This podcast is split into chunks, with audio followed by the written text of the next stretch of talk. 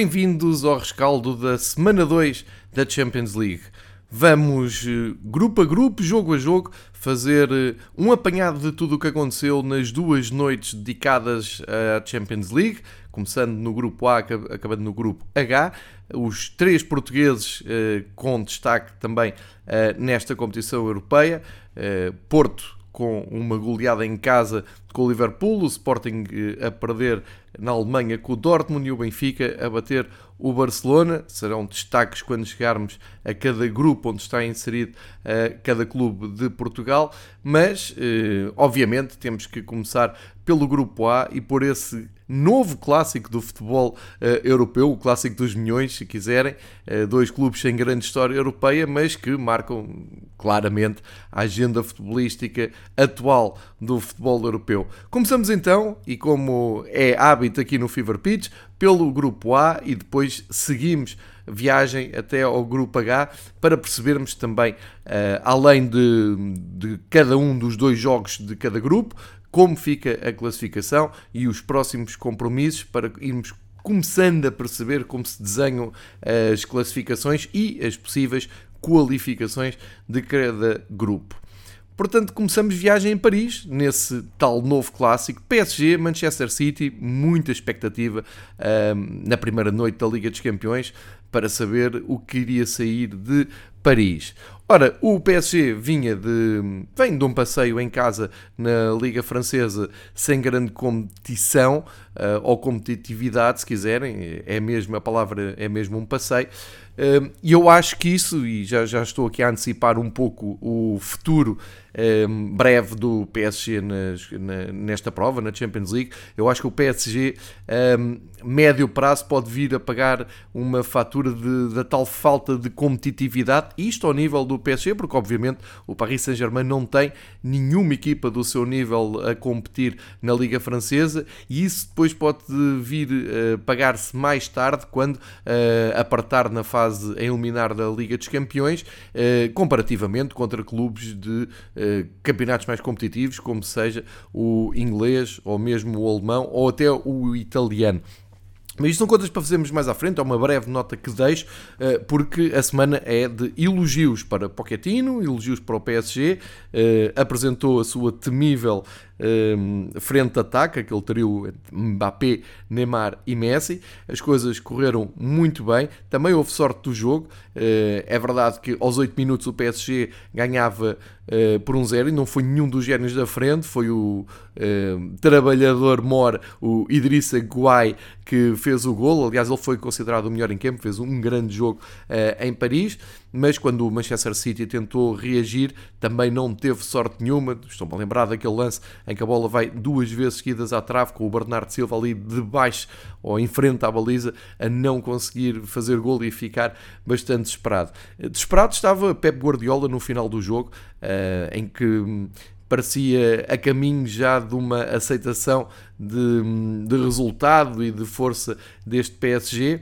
É claro que isto hum, é um drama QB para o Manchester City, que vem de uma grande vitória no campeonato inglês, tinha ganho ao Chelsea que parecia imparável, portanto o Manchester City acertou o passo no campeonato inglês, mas levou aqui um, uma contrariedade forte perder em Paris, mais até pelo lado simbólico ou lado motivacional, porque acaba por ser uma derrota por 2-0, sendo que o minuto 74 é o minuto uh, mais importante para este novo projeto do PSG, porque é quando aparece Messi numa grande jogada de entendimento, uh, faz um gol a Messi, no é? remate primeira fora da área, cruzado, bate o Ederson e uh, deixa o resultado em 2-0.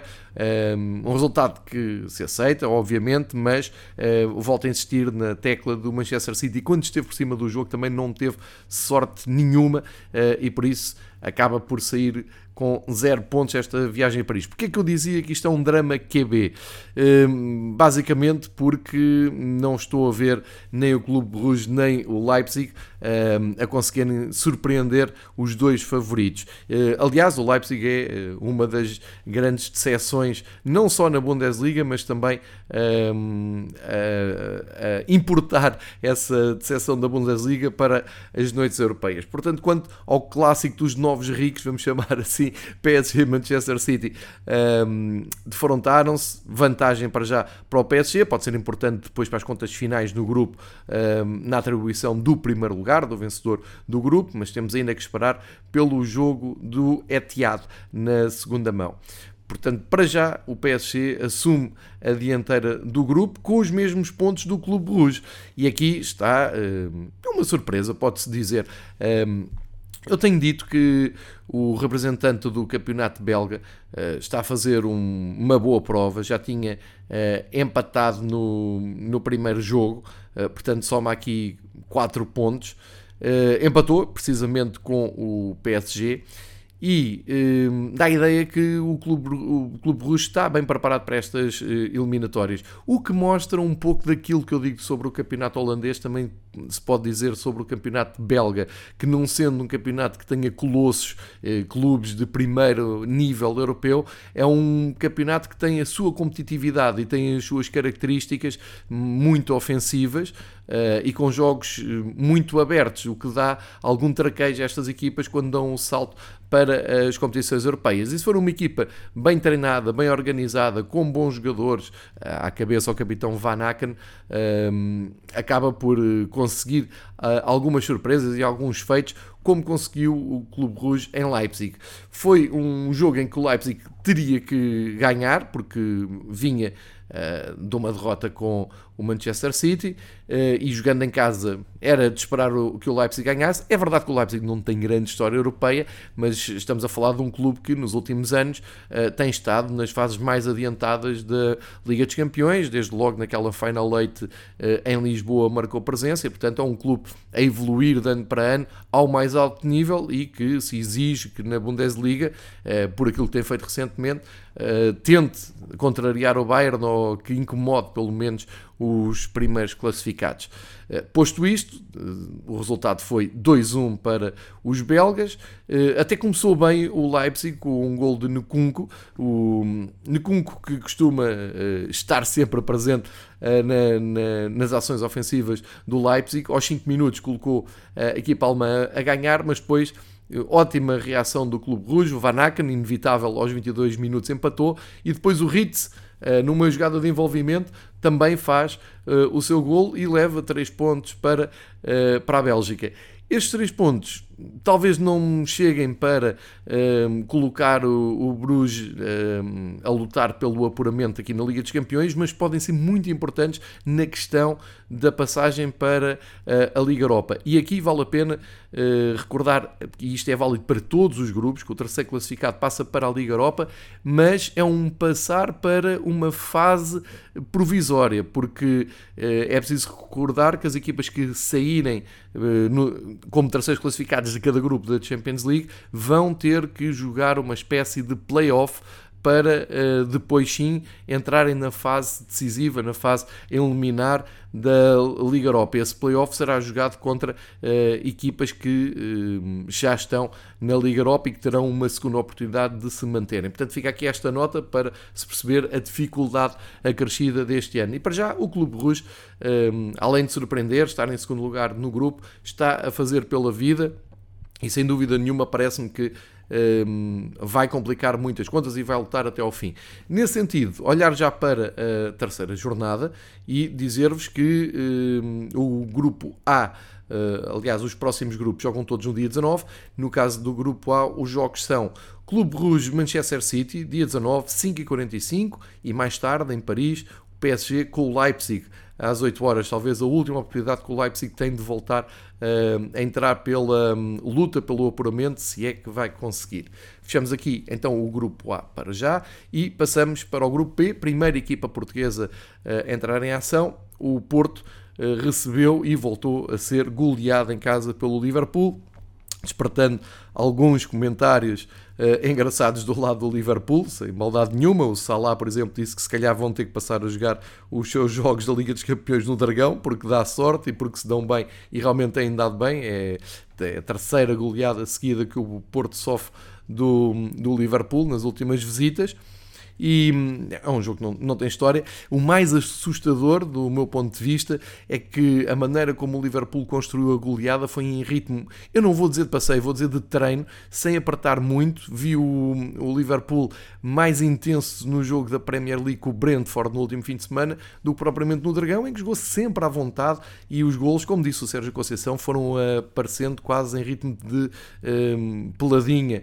Uh, e, e essa superioridade e essa naturalidade com que o Liverpool construiu eh, este 5-1 no Dragão eh, assusta. Assusta porque é uma diferença de, de, nível muito grande. Agora, é verdade, foi uma noite má do Porto. O Sérgio Conceição também dramatizou aquilo tudo no fim, tirou, puxou para, o foco para si, a dizer que a mensagem não passa, ia falar com o presidente, essas coisas todas. Mas em termos de futebol, a verdade é que o Porto tentou jogar olhos nos olhos do Liverpool, desde logo com dois pontas de lança eh, de início, tinha deixado uma boa imagem eh, em Madrid com o Atlético Madrid, mas eh, este Liverpool é outra coisa e basta ver ver a, marca, a marcha do, do marcador, o Salah marca aos 18 minutos, depois o Sadio Mané aos 45, depois o Salah volta a marcar aos 60, o Roberto Firmino entra e faz mais dois gols aos 77, aos 81, enfim.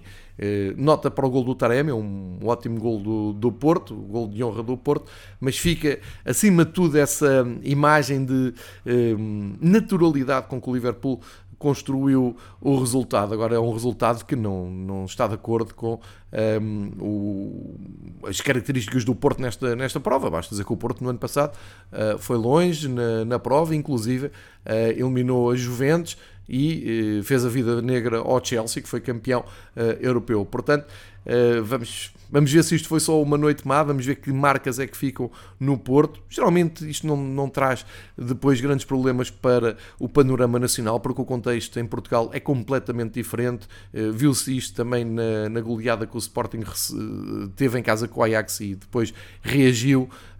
É verdade, não foi com com grande convicção, mas reagiu, não, não perdeu mais pontos uh, em casa. E penso que isso pode acontecer também no Porto, no uh, plano nacional. Agora, no plano internacional, fica aqui uma, uma nódoa e. Um, ehm, fica também o, o, aviso do que o Porto ainda tem que ir a Anfield Road e isso não é uh, nada um, animador. Mas, enfim, Noite Negra no Dragão, no jogo de Milão, no regresso do Milan às grandes noites europeias, grande ambiente em San Siro, um jogo com o Atlético Madrid, um belo jogo de futebol, pena a expulsão no, no Milan que deixou a equipa algo desequilibrada e a verdade é que o Simeone tem. Quantas vidas tem o Simeone? Eu já não sei. O Simeone está sempre ligado à máquina.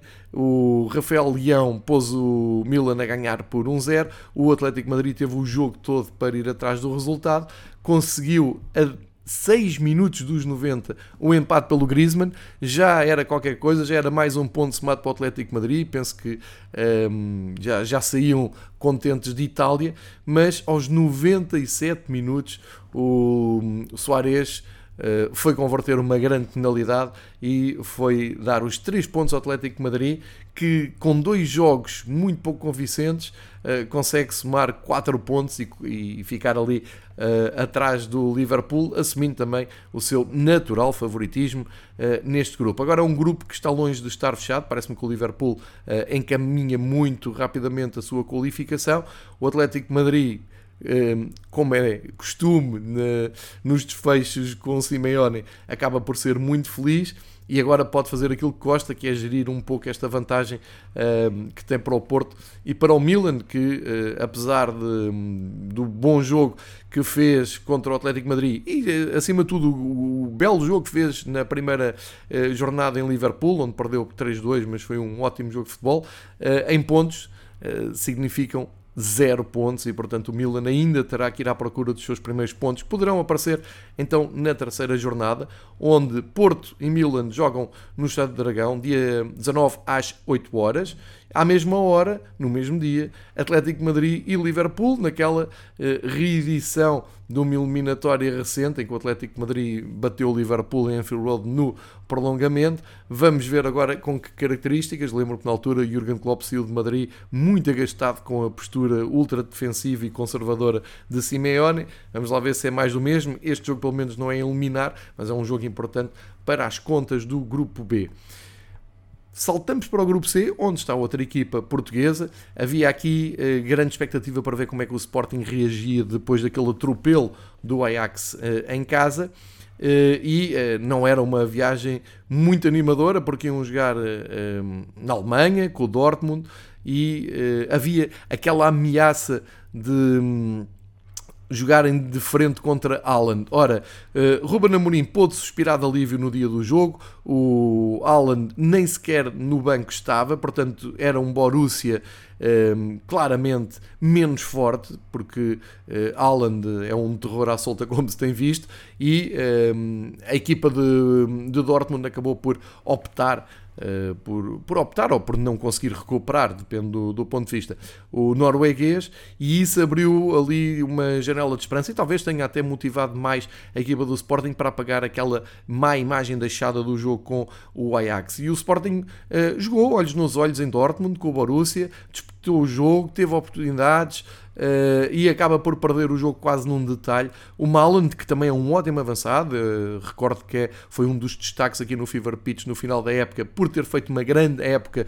na Holanda, no PSV, inclusive uh, valeu-lhe a chamada à seleção e esteve bem no, no europeu.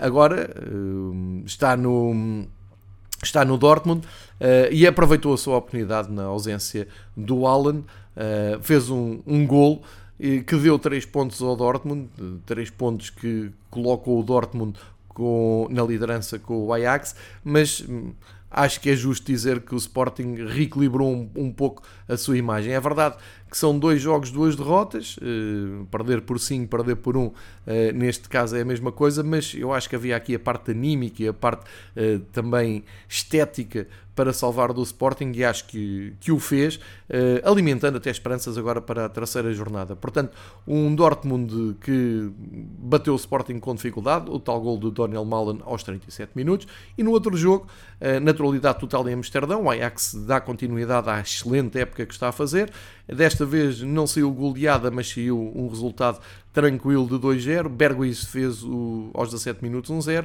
o Waller faz mais um na Champions League, marca antes do intervalo e uh, o jogo fica decidido. O Ajax podia ter aumentado uh, bem mais a, a, conta, mas os turcos do Besiktas uh, saem eu diria, aliviados da Arena de Amsterdão, porque quase todas as equipas que têm jogado com a Ajax este ano têm sido clientes de grandes goleadas e, portanto, uh, acaba por ser até um resultado uh, normal e aceitável em plano de Liga dos Campeões do ponto de vista dos turcos. Ora, o que é que segue no Grupo C? Olhando para a terceira jornada, a viagem do Sporting à Turquia para jogar com o Besiktas, um jogo importante e uma oportunidade um, ótima para o Sporting pontuar e mostrar, um, talvez, e não querendo de todo uh, pôr o Sporting fora da luta uh, pelo apuramento, porque ainda tem que receber o Dortmund e mesmo tem que viajar uh, a Amsterdão. mas olhando já no plano B, que é continuidade na Europa, que é a tal passagem para o tal playoff, depois a jogar com uma equipa da Liga Europa, parece-me importante ao Sporting pelo menos pontuar na Turquia, para depois em Alvalade nesta jornada dupla. Como sabem, a terceira e quarta jornada é uma espécie de eliminatória, porque as equipas repetem os jogos, jogam primeiro um, um jogo em casa e depois fora, ou vice-versa.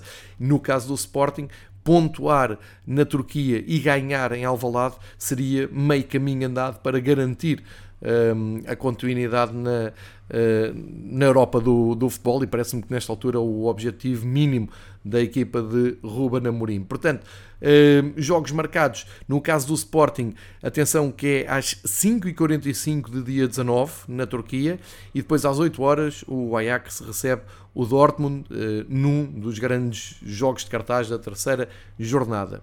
Passamos então para o grupo D e para a grande surpresa desta jornada. Por esta altura já toda a gente conhece o xerife, já toda a gente fez piadas com o nome da equipa da Moldávia, já toda a gente utilizou memes e fez bullying aos adeptos do Real Madrid, mas hum, repete-se um pouco num grupo muito parecido, que já no ano passado hum, ficaram juntos Inter Milão, Real Madrid e Shakhtar Donetsk, repete-se aqui outra vez hum, a questão da perda de pontos e das surpresas, só que agora já não estamos em ambiente Covid, já não, o Real Madrid já não joga no seu estádio de alternativo, já joga no Santiago Bernabéu, com público, quer dizer, esta derrota em casa com o Xerife é um escândalo para o Real Madrid. É o grande feito do Xerife, eh, que veio à Liga dos Campeões exatamente para isto, para tentar arrancar uma noite em que se apresenta ao mundo e conseguiu. O, a equipa da Moldávia já tinha ganho o primeiro jogo ao Shakhtar Donetsk, já tinha sido um feito, que teve uh, alguma...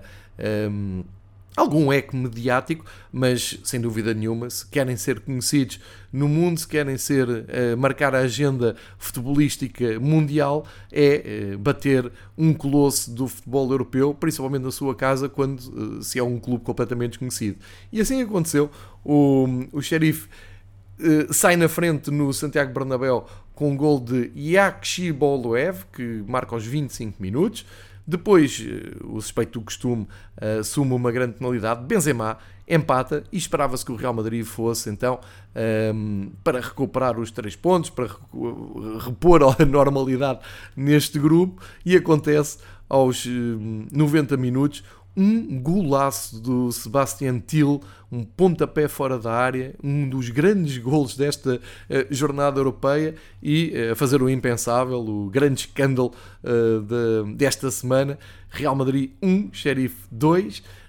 e isto juntamente com o resultado final da Ucrânia, onde o Shakhtar e o Inter empataram 0-0, faz com que o Sheriff esteja isoladíssimo na frente, nesta altura, com 5 pontos de vantagem para o Inter e para o Shakhtar e 3, e vantagem no confronto direto para já, com o Real Madrid. Isto é hum, a Liga dos Campeões e um, olhar para esta classificação e fazendo o rescaldo do grupo D à segunda jornada, não podemos deixar de sorrir quando nos lembramos que há não muito tempo andaram-nos a, a, apresentar uma Superliga elitista só com as melhores equipas, só com os melhores plantéis, só com os clubes mais poderosos.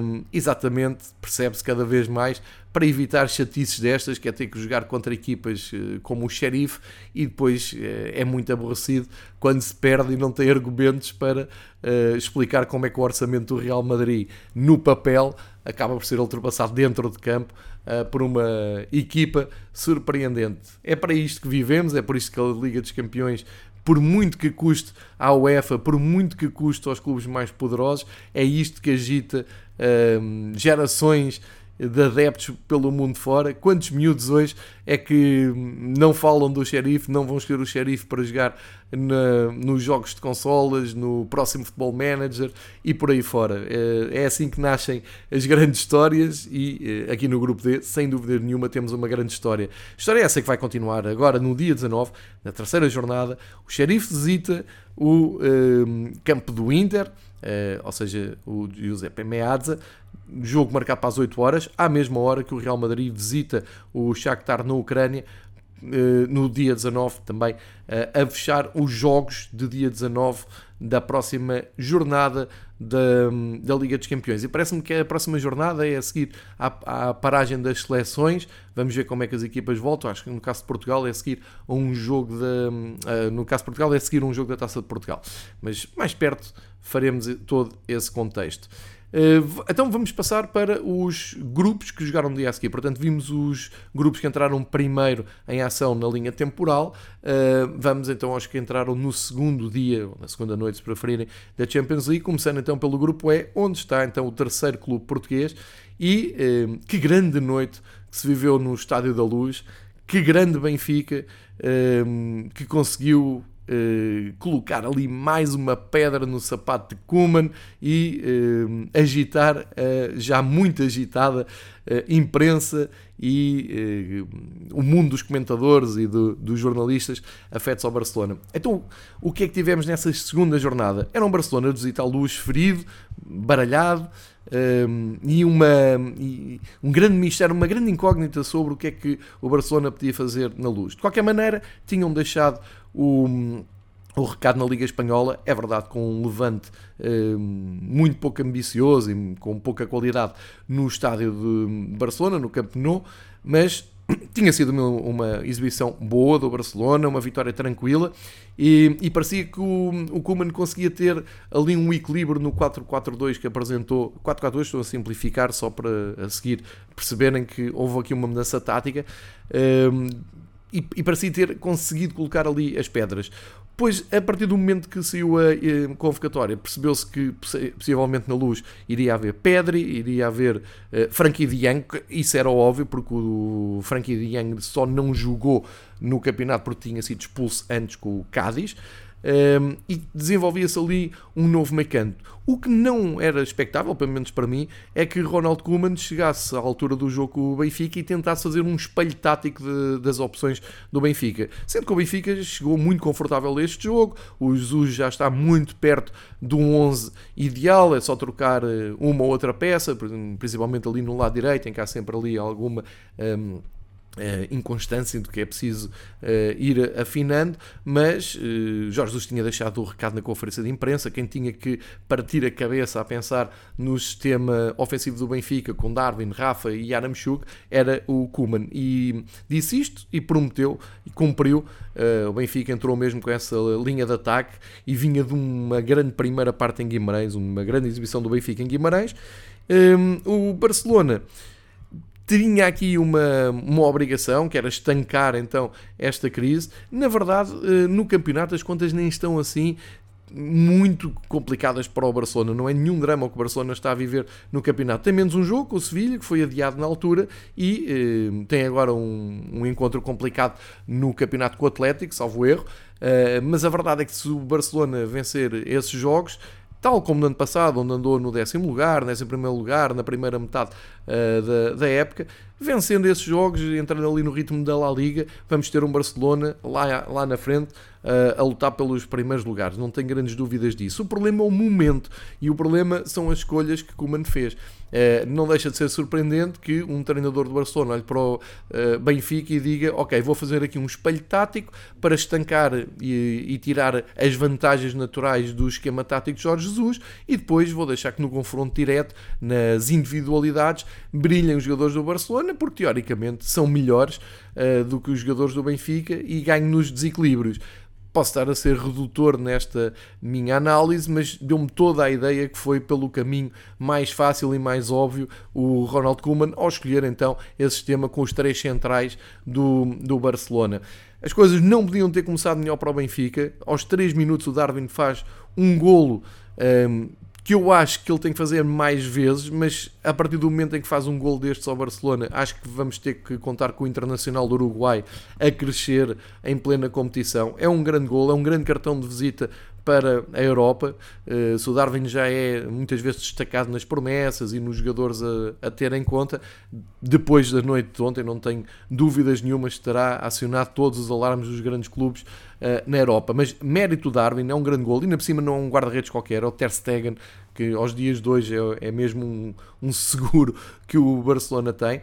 Depois há a reação do Barcelona, não podemos Uh, ignorar que o Barcelona, nos seus melhores momentos, também não foi feliz, não teve a sorte do seu lado, mas grande jogo do Benfica, grande ambiente no Estádio da Luz e uma segunda parte de luxo do Benfica, uh, principalmente quando Kuman resolve partir o jogo. Para trás fica só a nota: uh, o Piquet não foi expulso porque é o Piquet, porque é uma figura do futebol mundial. O árbitro Orsato não lhe quis mostrar o segundo amarelo e isso é lamentável. Uh, e é nesses pequenos pormenores, às vezes, que as equipas uh, do segundo plano europeu se queixam, e com razão, porque aquilo se tivesse sido um Lucas Veríssimo a fazer, o jogo parava na hora, segundo amarelo, ia para a rua, não havia contestação, como foi o Piquet, não só não foi expulso, como o Ronald Koeman acusou o toque e retirou de imediato o Piquet. Mas a partir daí também parece-me que o Benfica passou a ter o jogo Uh, controlado, entre aspas, uh, e mais ficou quando o, o faz uma tripla substituição, dos jogadores que saem, tira também o Busquete, tenta partir a equipa, tenta hum, partir o jogo até, uh, tenta uh, apostar tudo na velocidade do hum, na velocidade de processos do Coutinho, uh, jogo mais direto, mais vertical, e uh, aparece Rafa a fazer aos 69 minutos o 2-0, matou praticamente o jogo, e depois uma grande penalidade que talvez nos tivessem a dever essa grande penalidade desde 2006, quando o árbitro não quis ver uma mão na área do Benfica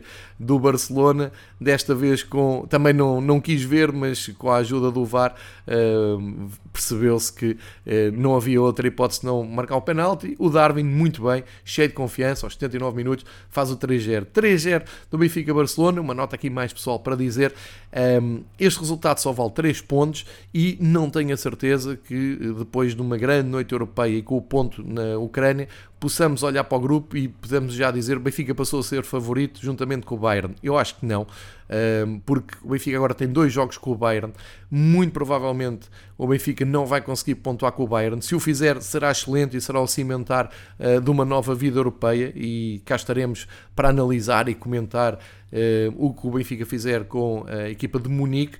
Mas num processo normal, o Barcelona ganhará os dois jogos ao Dinamo Kiev. Aliás, foram as contas que o Kuman fez e acho que tem que se aceitar, não é escândalo nenhum. Uh, se ganhar os dois jogos ao Dinamo de Kiev, daqui a duas jornadas, ou daqui a três jornadas, se quiserem, já está o Benfica outra vez atrás do Barcelona, com 4 pontos, o Barcelona com 6. Isto é um bem de realidade, é uh, apenas dizer que a vitória do Benfica sobre o Barcelona não lhe dá uh, uma via verde para o apuramento. Agora, foi muito importante, até para as contas do grupo, se o Benfica tiver que lutar pelo terceiro lugar, já tem aqui uma vantagem hum, engraçada, abre expectativas para o jogo em Barcelona, sem dúvida nenhuma, e dá uma moral extra e uma motivação extra para encarar de frente uh, talvez aquele que é o adversário mais temido na Europa nesta altura, que é o Bayern Munique, não sabe hum, jogar de outra maneira que não seja para golear, mas uma nota extra, como eu dizia, uh, mais importante que estas contas do grupo E de 2021-2022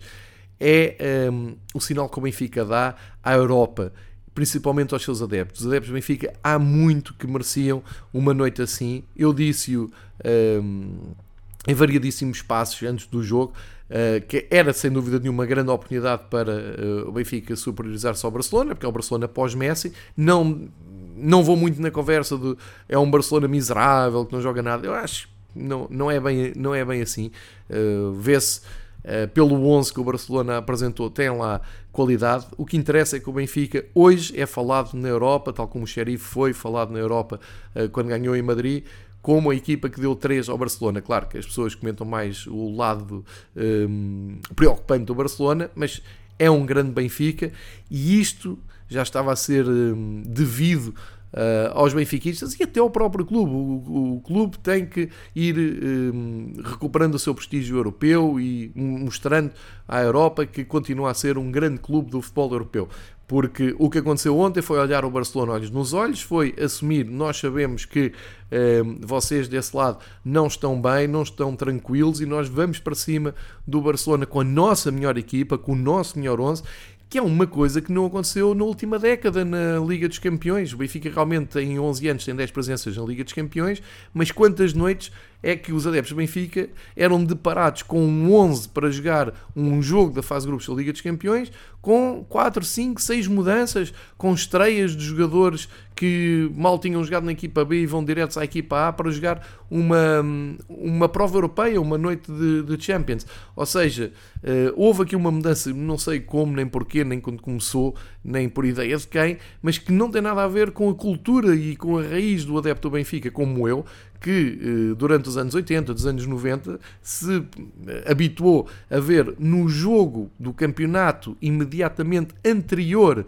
a um jogo europeu, aí sim o Benfica rodava 3, 4, 5 jogadores para estar a top, como se diz agora, na noite europeia, fosse contra quem fosse, mas uh, assumia-se que o importante era a imagem e a mensagem que o Benfica queria deixar na Europa. E de repente isto deu umas voltas, uh, o mundo avançou, uh, tudo se modernizou e parecia-me que era uma fatalidade ter que mudar a equipa para depois estarmos uh, 100% na jornada a seguir do campeonato, em Passos Ferreira, em Tondela, com o Vitória. Isto não é desvalorizar em, nenhuma medida o campeonato português, mas acho que é um pouco inverter a pirâmide, é um bocado inverter uh, aqui os valores. Ontem, como se viu e como deve ser, e como eu sempre um, assisti uh, no, na vida do Benfica, o Benfica olhou de frente, foi com a sua melhor equipa e foi à procura de um resultado que eh, é histórico no sentido de um contexto muito particular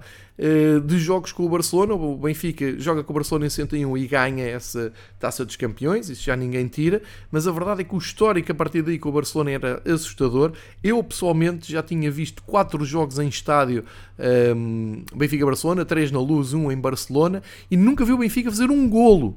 Não é ganhar, é fazer um golo.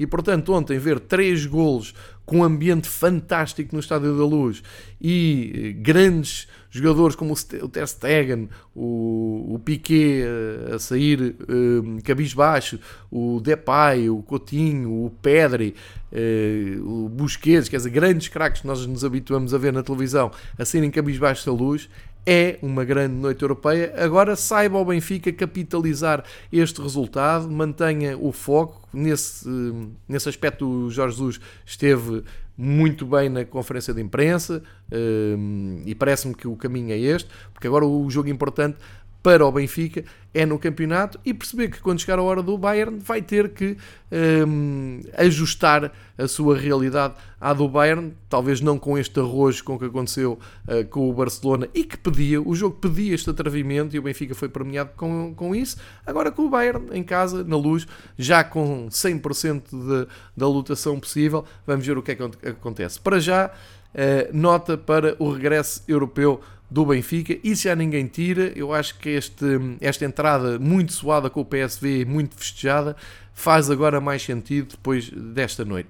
Portanto, 3-0 para o Benfica em Munique. Foi só mais um passeio do Bayern. 5-0. Lewandowski marcou duas vezes, penalti e aos 27 minutos. Depois de Gnabry, Sané e Choupo-Moting que leva já vários gols esta época, portanto, uma máquina de fazer gols. Agora, o confronto direto com o Bayern está marcado para dia 20 às 8 horas no Estádio da Luz. O Barcelona recebe uh, às 5h45 do mesmo dia o Dinamo de Kiev, num jogo importante para contas futuras do grupo. Agora, mais rapidamente, os, dois últimos, os três últimos grupos uh, que ficam por analisar. O grupo F o Young Boys tinha sido a grande figura ehm, ao bater o Manchester United e a complicar e muito umas contas que estão completamente baralhadas no grupo F.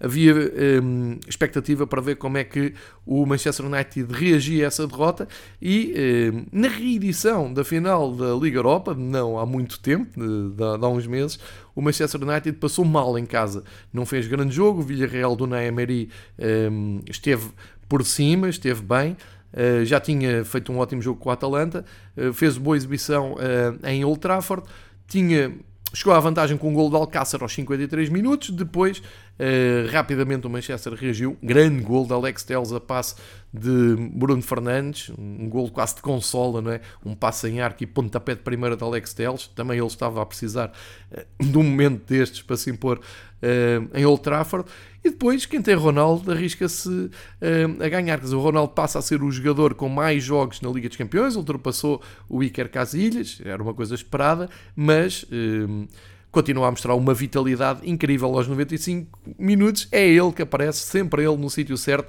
a dar 3 pontos, um, ehm, atirando o Manchester United para os mesmos pontos de Young Boys e a 1 da Atalanta. Muito importante esta vitória do Manchester United e com o simbolismo ter sido o Cristiano a fazer mais um gol na Liga dos Campeões. No outro jogo, a Atalanta aproveitou o fator casa um, ehm, para ganhar com dificuldades ao Young Boys. Continuo a dizer, o Young Boys é uma equipa muito bem organizada, muito bem estruturada. Uh, pode ainda dificultar a vida aos outros três, que claramente eram mais favoritos do que os suíços. Uh, mas fica o gol de Matteo Pessina aos 68 minutos, dando 3 pontos à Atalanta e o primeiro lugar no grupo tudo muito uh, em aberto no grupo F. Próxima jornada muito interessante, Manchester United recebe a Atalanta, naquele que será um ótimo jogo, dia 20, 8 horas, à mesma hora, no mesmo dia, na Suíça, Young Boys e Villa Real, um, ehm, para uh, mais disputa de pontos no grupo F.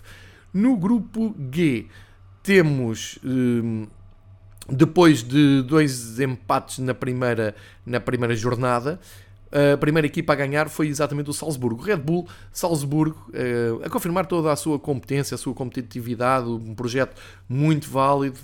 A Áustria, como eu tenho dito aqui, tem aparecido a muito bom plano nas provas da UEFA a nível de clubes. Confirmou ontem uma bela noite de, que foi decidida praticamente de penalti pelo ADM, com dois golos.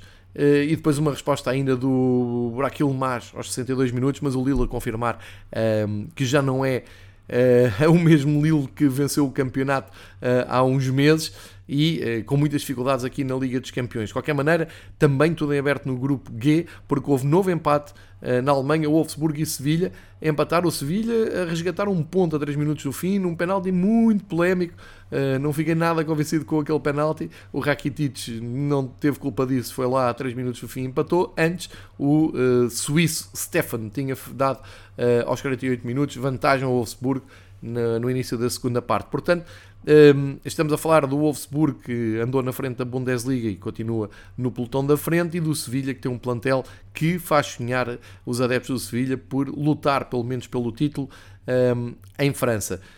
Uh, resultado deste, destes dois encontros é que o Salzburgo lidera ao fim de dois jogos, 4 pontos, uh, e depois uh, Sevilha, Wolfsburg e Lille separados por um ponto. Portanto, tudo muito, muito atado aqui no grupo G. A próxima jornada será no dia 20 às 5h45. O Red Bull Salzburgo na Áustria recebe o Wolfsburgo e às 8 horas o Lille recebe o Sevilha num confronto latino entre franceses e espanhóis que muito promete. Finalmente, para fechar, Grupo H, temos uh, a Juventus na sua plenitude, uma Juventus duas caras. Na, no campeonato as coisas estão muito complicadas, mas apesar de, de, agora já estarem a ganhar, depois de terem estado ali mesmo no fundo da tabela, mas é uma grande vitória das Juventus, porque é a Juventus a ganhar o campeão europeu, ao Chelsea. O Chelsea teve uma semana horrível, porque perde em casa com o City e agora perdeu em Turim com uma Juventus que não é uma Juventus esplendorosa, não seria muito surpreendente ver a Juventus numas meias finais ou mesmo na final da Liga dos Campeões, mas é uma Juventus que começa agora a fazer pela vida. Ganhou com um gol de Chiesa, que já tinha ameaçado antes, e depois sobreviveu, soube resistir aos ataques de, do Havertz, do Lukaku. Uh, enfim, o Chelsea sai com uma pesada derrota no sentido, no sentido em que são campeões europeus, estão a fazer uma época muito melhor que a Juventus e... Um, ehm, acabam por uh, sair com zero pontos, portanto pesada neste sentido, não dos números obviamente. Uh, e a Juventus relança aqui o seu favoritismo para passar no grupo, uh, sem grandes surpresas, lidera e portanto entre Juventus e Chelsea, algum há de ficar em primeiro, acho que passarão os dois, e o Zenit uh, fará a sua transição para o apuramento nesse playoff da Liga Europa, porque o Malmo uh, é claramente a equipa, uma das equipas mais fracas, se não a mais fraca de todas estas que falámos na Liga dos Campeões, foi goleado sem grande história uh, em São Petersburgo pelo Zenit, uh, Claudinho, Kuziaev, Sturmin e Vendel, um jogador que passou pelo Sporting, conhecido aqui do público português, marcaram os 4 golos do Zenit ao Malmo.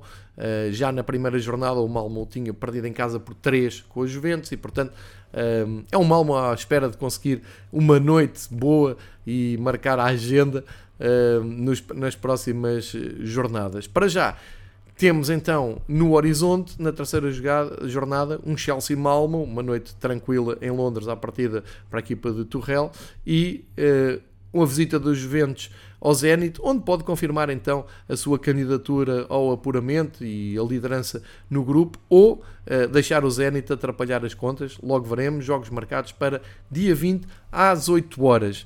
E uh, fechando assim então esta viagem pelo todos os grupos da Liga dos Campeões, feito este balanço, dizer só, um, ehm, e voltando ainda ao Cristiano Ronaldo, que um, ehm, o homem dos recordes, quando eu digo que passou Iker Casillas, estamos a falar em 178 jogos na Liga dos Campeões, mais um que o Casillas, e em termos de gols, este foi o gol 136 do Cristiano Ronaldo na Liga dos Campeões, neste aspecto, grande vantagem para o Messi que tem 121 e o Lewandowski tem 75, com o Benzema atrás com 72, para falar dos jogadores que estão uh, ainda em ação. Portanto, temos aqui 45 minutos de balanço de uma grande semana de Liga dos Campeões. Está lançadíssima a maior prova de clubes da, da Europa, a mais atrativa do mundo, com estas surpresas, com estas indefinições e acima de tudo com eh, este entusiasmo que tantos jogos nos proporcionam. Eu lembro que a primeira noite de Liga dos Campeões era difícil de escolher o jogo a seguir, tal era o cartaz um, ehm, oferecido com tantos e bons jogos, com tantos e bons jogadores. Ficamos então já ansiosos pela terceira jornada. Para já, a Liga dos Campeões no Fever Pitch fica por aqui e vamos depois mudar a página para as outras duas competições da UEFA. Muito obrigado por seguirem em viagem connosco, sempre nestas uh, visitas aos Jogos Internacionais de Clubes da, do Fever Pitch e prometemos voltar então com o uh, balanço das outras provas e, claro, na Liga dos Campeões quando chegar a terceira jornada. Fiquem bem, continuem a ver futebol e uh, já agora sigam o Fever Pitch. Podem deixar os vossos comentários no Twitter, uh, na conta do Fever Pitch. Obrigado e até à próxima.